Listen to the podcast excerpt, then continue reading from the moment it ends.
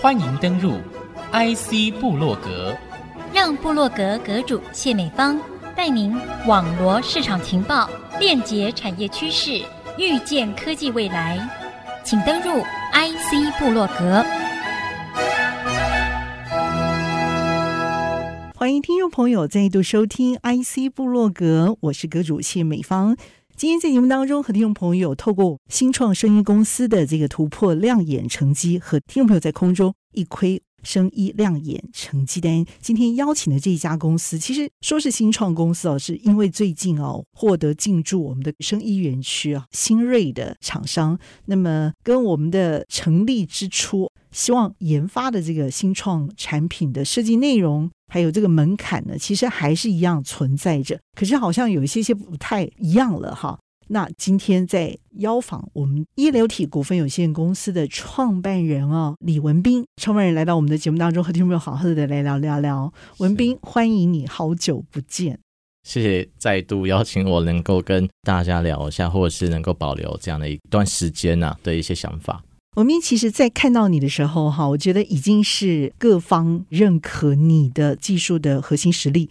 被进而获准进入了门槛，表示你经过了一道高门槛的一个检验了啊。这个时候再来看你的公司，不太一样了。跟我们介绍一下你们公司新创的这个背景，究竟是什么时候开始成立的？那现在基本盘资讯。那当然，最重要的是下游的这个核心应用的产品啊，现在已经有一张还蛮亮眼的成绩，也让人不可小看了，对不对？来介绍一下。是，谢谢美芳姐的介绍。两三年前嘛，跟美芳姐第一次见面的时候，那时候是我们 ELT 刚要创立的时候，我记得那时候是清大创业日比赛，那时候我们蛮幸运，就是获得首奖嘛。刚好那一天的时光，就是我们在 Innovex 台北电脑展里面的一个新创竞赛，我们刚好在同一天也拿到首奖，对，那时候非常开心，所以呃那时候也跟美芳姐这里有有一段记录的一些讯息下来。记得那时候是二零一九年的五月底到六月的时候，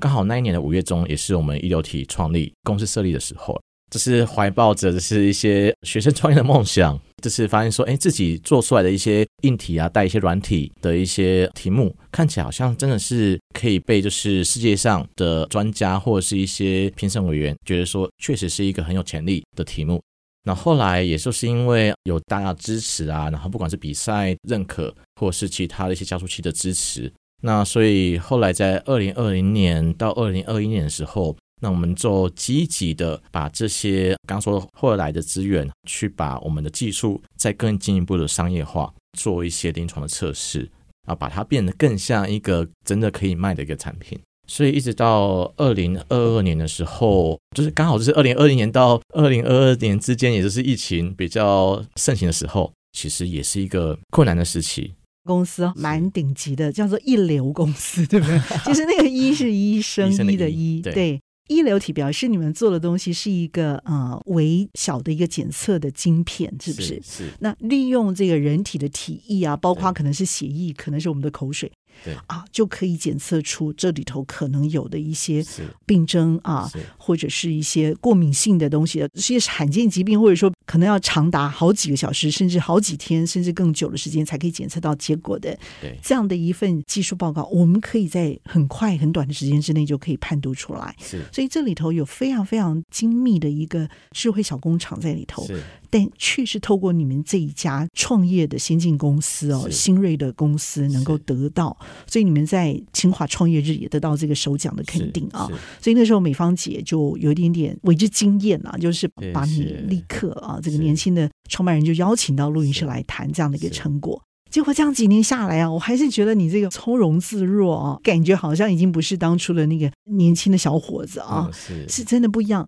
我想问一下，你的主要的核心的产品哦，现在跟你当初所想的、所设计的东西，有一点点出入，原因是什么？可是你却靠着这个产品获利了，这又是为什么？对，所以刚刚美芳姐有注意到，其实呃，我们现在目前推出的产品，其实跟一开始。刚创业的时候，想要去打的产品其实是不太一样的。应该说，要解决的问题是一样的，可是它所呈现出来的产品的形式跟技术，其实用不同的东西去完成的。为什么会这样子有这样的改变？是因为其实，在刚刚说这呃两三年之内，其实我们其实应该都有遇到新创公司会遇到的各种问题，比如说资金的问题啊，然后再来就是市场的问题啊，产品制作的问题啊，然后最关键的也是最麻烦、最重要的问题就是人的问题。所以从一开始我们很懵懵懂懂，想要呃学生的身份，然后做出一些从创业，然后且想要完成那些目标。其实经过刚刚说的这些问题之后，其实会被磨练，然后被迫要去做一些成长，然后去做一些转型，然后从原本可能觉得，哎，这个技术是真的很棒、很厉害，然后可以去做一些别人做不到的事情，这样的一个想法，慢慢去被转化成是说，要先用这样的一个技术，可是呢，它必须要先让就是你的客户能够买单，而且是真的能够去实际上去克服。客户的一个转换成本，变成说你如何要去维持这个技术新颖性之外，可是又不能太进阶了，不能太 high tech。对，因为 high tech 的话，人家都会去审视你说，哎，真的有那么好吗？真的 too good to be true？对，所以就是会觉得说，你是不是要经过很长一串的临床测试，然后经过去取证啊，然后真的才可以让大家可以收回。换句话说，他投资的那个先期的成本，包括临床试验的检测的这些成本，对。这一段时间就可以扣掉，扣除这样的一个高成本，那你就先以这个产品的技术真实性来取得大家市场的信任。对，我们一开始想要去推的产品是抗生素的组合式的筛选，嗯，这个东西很重要。然后现在目前也是呃，医生们其实都还没有检测方法可以去做检测，然后得到这些资讯。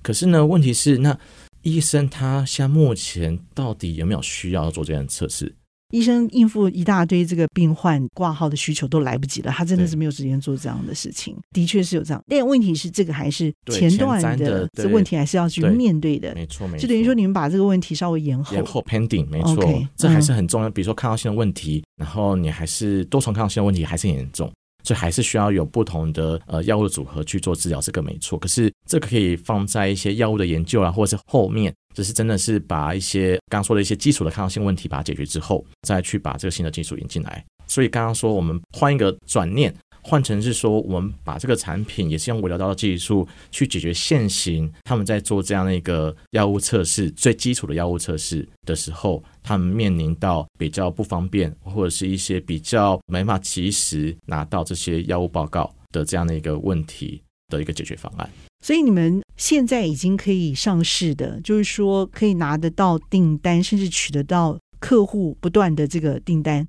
让你们公司财务的投资计划看得到曙光，甚至看得到未来的这个订单的产品究竟是什么？所以，从刚刚我说的这样一个最基础的这样一个抗药性检测解决方案的话，就是我们直接把简体直接滴到我们卡夹里面，它可以很快速的做十五种抗生素药物反应的测试。已经有到十五种了，对，到十五种、哦、是什么样的一个病？呃，就是、嗯、或者说什么样的药？OK，就是因为如果有疑似性菌感染的话。医生会想要去用抗生素做治疗，可是抗生素其实数百种，你到底要针对哪一个抗生素去做精准治疗？其实医师他们一开始在第一线判断上，其实他们只能用经验的方式，或是用一些物理的方式去给予一个可能有效的一个药物做治疗。这样那个方式只能针对可能六七成、七八成的情况，可能是有效的。刚刚说余下的那三四成呢，有可能是因为这个细菌它有抗药性的关系，所以其实原本可以下的药物其实不能用的。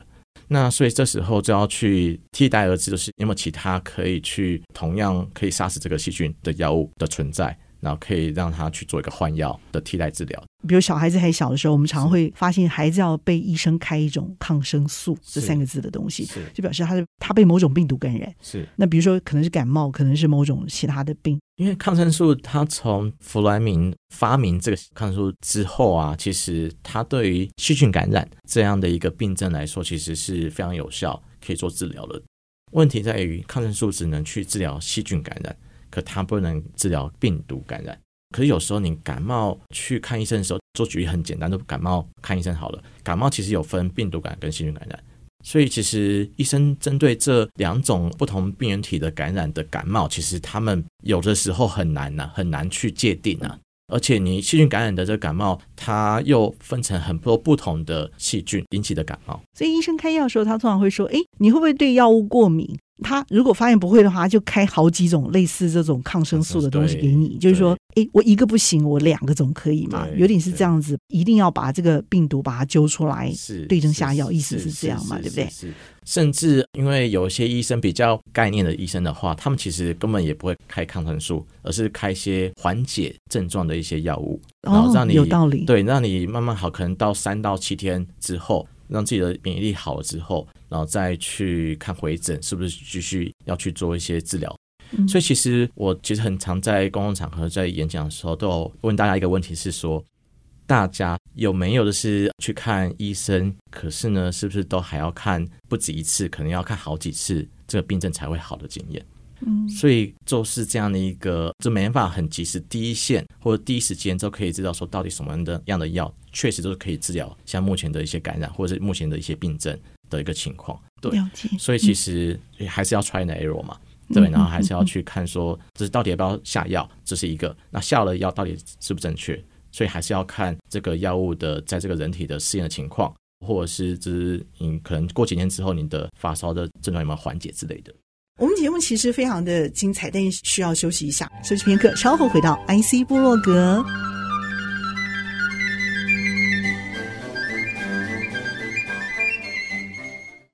欢迎您再度回到 IC 部落格。那么今天节目和您分享内容的是一流体股份有限公司的创办人哦，李文斌。你开发的一流体的这个晶片。是可以针对这十五种抗生素，就是说我们可能经常会用到的，或者是说我们比较少用得到的这些抗生素，你可以透过我们人体对这种抗生素的反应做鉴定，知道我们是不是会有过度的反应。如果有过度的反应，我们就不继续用这样的抗生素药用药吗？你的产品主要是做什么用？我们把这个产品叫 Nast N S T，做快速的抗生素的药物筛选平台。它也就是可以把你的，比如说疑似细菌感染的那个部位的检体取出来之后，那我们会把这个药物跟你的这个检体里面细菌做一个药物的混合反应，去看在体外的方式能够去看说，哎，细菌到底遇到哪个药物，然后跟那个药物的浓度下是可以去让这个细菌是被正常的或是被有效去杀死或抑制掉。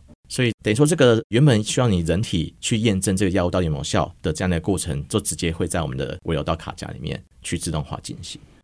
嗯，对，就等于说好像把人体缩小了。对，我把人体当成一个智慧化的一个平台实验室，晶片实验室。我等于把它缩小到你的这个微流体晶片上头，让它做这种测试反应。如果它的反应是 OK 的的话，就表示我可以直接运用到我的人体里头，就表示我吃这个抗生素是没有问题的。没错。你会做这样的一个开发，我觉得应该是有碰到一些实际的经验。我记得那时候是有体验到，父亲在遇到这个用药的时候，有发现已经过敏的时候已经来不及了，所以我们才会希望能够做这样的一个抗生素的鉴定，知道说这个东西是不是真的对我们身体是有帮助的，否则反其道而行的话，反而越用药越深，这个带来的伤害反而是负面的。所以，希望能够在这样的一个微流体的一个晶片上头，就可以看到它的一个功效，去减少更多负面的伤害，以及挽回生命的这种可能性。我想这件事情是永远会让我们记得的，对不对？对，所以就是我父亲的案例，就是一个很明显，就是用现行的这个检测方式来说，它所带来一个遗憾的一个结果啦。主要是因为现行刚刚说要做这种体外的一个药物测试的话。都需要把这个检体送到中央实验室，以专业的医检师或者专业操作人员先去做，把这个检体做一些细菌培养，然后养了一到两天之后，然后看诶有细菌之后，然后再把这个细菌看是不是多还是少，如果少的话还要再养一天，把这个细菌增多之后，再把这个细菌挑起来，然后跟不同的抗生素做混合，混合完之后。再等一到两天时间，看说哪一个药物里面的细菌是有被杀死，或是没有被杀死，然后去看说哪个药物有效。嗯，所以整个流程至少都要三天、五天，甚至七天。对，所以我的父亲故事就是因为我父亲那时候就是因为已经败血症了，所以代表说细菌已经非常多在人体里面乱窜了。对，所以他必须要很及时的在这个黄金时间内，然后去给予一个很正确的用药。然后去让这些细菌能够快速被杀死，然后让自己的身体免疫力能够在跟这些细菌抗衡。所以那时候就是因为没有我们这样的一个微流体平台，因为我们这个平台可以用少量的细菌，然后用很简单的这样的一个微流道设计，可以很快，可是又很精准的可以去得到这些十几种的药物对这个细菌的反应。它相对上也有去做一些调整跟一些优化。所以它可以很快在几个小时之内，可以达到跟现行刚刚说需要花三五天到一个礼拜所出来的这些检测报告，它的这个准确率是达到九十三 percent 左右的一个准确度。换言之，就是一般需要长达一个礼拜才能得到这些药物的检测报告，现在最快可以在五六个小时就可以得出这样的一个药物的一个筛选报告。在这五六小时来说，其实对一些比较刚说严重细菌感染的病人。其实是一个非常可以在黄金治疗时间内去做一个治愈，才能更有效的去解决刚刚说的一些比较严重细菌感染。我访问很多孝子，我发现其实有很多都是因为自己的父母亲遭遇到这样的一个切身的病痛，以至于他们会觉得说，我毕生之职志就是要去找到这个原因，找到解决的创新办法。那这也是他们生命当中非常不可经历的痛。可是因为这样的痛，也让他们走了出来，开始了有了创业的动力。那文斌，你是这几位印象当中让我觉得是年龄比较轻的一位。那我也非常的欣慰，你真的走出了这样的一个痛，直接去面对这样的问题。那你刚刚一开始的时候，你有提到说，诶，产品有一些些不太一样了。那这样的一个获利的情况，这个订单目前的成绩大致如何？其实不太一样的。是这个领域的这个转换，原本一开始我们 focus 是在人医的这个临床应用上面，然后后来误打误撞，然后走进了兽医检测这样一个新的领域。嗯。对，为什么会误打误撞？因为发现毛小孩的市场非常大，是不是？是，对对对，因为会误打误撞，也是因为在二零一九年的时候，那时候也是也有想要募资嘛。其中一位天使投资人，他其实有引荐了一个兽医师，诶，说好像兽医师对于这样的一个问题，其实也蛮在乎的，因为毕竟兽医处理也是生物嘛，生物其实都会被细菌感染，所以其实他们那边其实也都用很传统的这样的检测方式去做这个治疗毛小孩的这样的方式，经由这刚刚说的一个天使投资人呢，去引荐到一个兽医院的一个院长，刚好那个兽医院院长人非常非常 nice。只是跟我们坐下来好好谈了两到三个小时，说明说，哎，这样一个产品其实非常适合拿来兽医里面去当成一个产品，然后去做使用。我觉得很多毛小孩是我们的家人，他们的走是非常的深刻的。是，呃，我们讲人类遇到癌症这个事情，当然是无法挽回的痛，但是毛小孩遇到的癌症其实非常非常的多。是，但是他们有面临到抗生素。病毒这些问题是吗？一样的问题吗？对，一样的问题。其实你想说，刚刚有说就是癌症，其实也是不管是人类啊，动物也是，其实它也是常年都是居高不下，带走这些生命其中一个原因。可是你知道，其实癌症它后面隐藏的一些致死的一些原因，其实很大一部分有可能是败血症导致最后多重器官衰竭这样的一个现象，快速的带走这些生命。那为什么会败血症？就是刚刚说你的细菌已经太多了。你的免疫力已经控制不了这些细菌的增长，然后所以让这些细菌从你原本感染的部位侵入到你你的整个身体的循环系统，然后让整个身体循环系统变得是会自己的一些大军也变得太强壮，所以也把自己的人视为敌人，所以整个全部的免疫反应整个起来，让整个器官不堪负荷，就是相继抗议，就有点免疫过动的情况发生，对对对对对，自体免疫反而变成一个对抗自己的杀手。对，所以其实究其原因也是还是因为细菌没办法被抑制嘛，对，没办法被有效的去做一个控制掉，嗯、对，最后面也是如何有效的去使用抗生素，下个三到五种药嘛，然后先试看看有没有效。可是这样的方式它可以乱枪打鸟，可是它相对上它的副作用也是非常非常大的，对，因为这些药物其实它还是有一定的一些肾毒性、耳毒性、肝毒性，所以其实你还是要很有效的去控制，有可能。你最后杀死的不是这些细菌，或不是癌症的肿瘤本身，而是这些药物引发后续的一些一些反应。那甚至是自家的免疫系统，就是我自己本身是要来对抗外来病毒侵扰的时候的这个自我的免疫功能，反而变成被误杀的对象，是甚至反过来攻击。对，没错，这很可怕，哦、这很可怕。对，所以如何有效去控制这个细菌一直狂妄的生长，然后让这个免疫大军可以好好的休息，然后可以控制下来，然后不要再杀敌一千，自伤八百这样子的反应呢、啊？所以其实要很有效、很快速，能够去对症下药，去下抗生素，把这些细菌杀死，是非常重要的课题。对于刚刚说的败血症来说啦，的致死原因。所以败血症也是类似的一个多重免疫功能失效，甚至反过头来。对哦，就是、所以在动物的身上也发生这样的事情，也会有，也会有，okay, okay 也会有。对对，然后甚至很严重，有时候一些动物啊，它们会有子宫蓄脓的问题。然后子宫蓄脓是整个子宫全部里面都是满满的细菌，哎呦，好可怜，很可怕。对，所以你一破的时候，它会变腹膜炎，然后这个腹膜炎之后会影响引发败血症。如果这样的一个症状的话，目前如果要知道说到底哪个药物是有效的话，还是要去送检一个礼拜的这个检测时间才有这个报告回来。可有时候这种比较危急的状况，可能一天你没有给他一个好的治疗，其实很快隔天这个毛小孩就就走离开了。那你现在有实际的临床应用吧？我是说有因此而救回来了很多毛小孩这样的案例吗？很多，还是很多很多很多，不管是咬伤的，然后刚刚子宫蓄脓的，嗯，然后甚至一些抓伤的，还有就是一些就是外科手术的时候，有时候还是有可能还是会做一些预防性投药之类的，或者是一些外科手术有可能在手术过程中不慎可能会有一些细菌感染的情况的时候，这些医生都会用我们的产品。可以很快速的在几个小时之内都确认说，哎，第一个到底有没有细菌感染？那有细菌感染的话，那到底要用哪些药治疗是最有效，而不会有抗药性的问题发生？OK，所以它可以及时的给药，对，而且它是给正确的药，然后且给正确的浓度，然后不会有过多的副作用产生。了解，OK。所以以前的问题是出在来不及选择正确的判断用药，它就已经被自体攻击就走了。对，因为就算你一般教科是说，哦，有可能这样的一个在哪个部位感染情况，那应该要用什么样的药物去做治疗？可是问题是，如果说这样的一个细菌，它万一被演化成对这个药物是有抗药性的话，这个经验性疗法其实就可能会失效。对，所以其实我们就是避免这些情况发生，我们就直接、嗯、等于说我们是辅佐啦，辅助这些医生们能够。更快速，真的是更精准去克服刚刚说的抗药性的一些问题，了解，避免这是真的是会造成一些遗憾的事情。谢谢文斌，也祝福你未来。IC 部落格，我是谢美芳，我和文斌一起在频道上和大家 say goodbye，拜拜。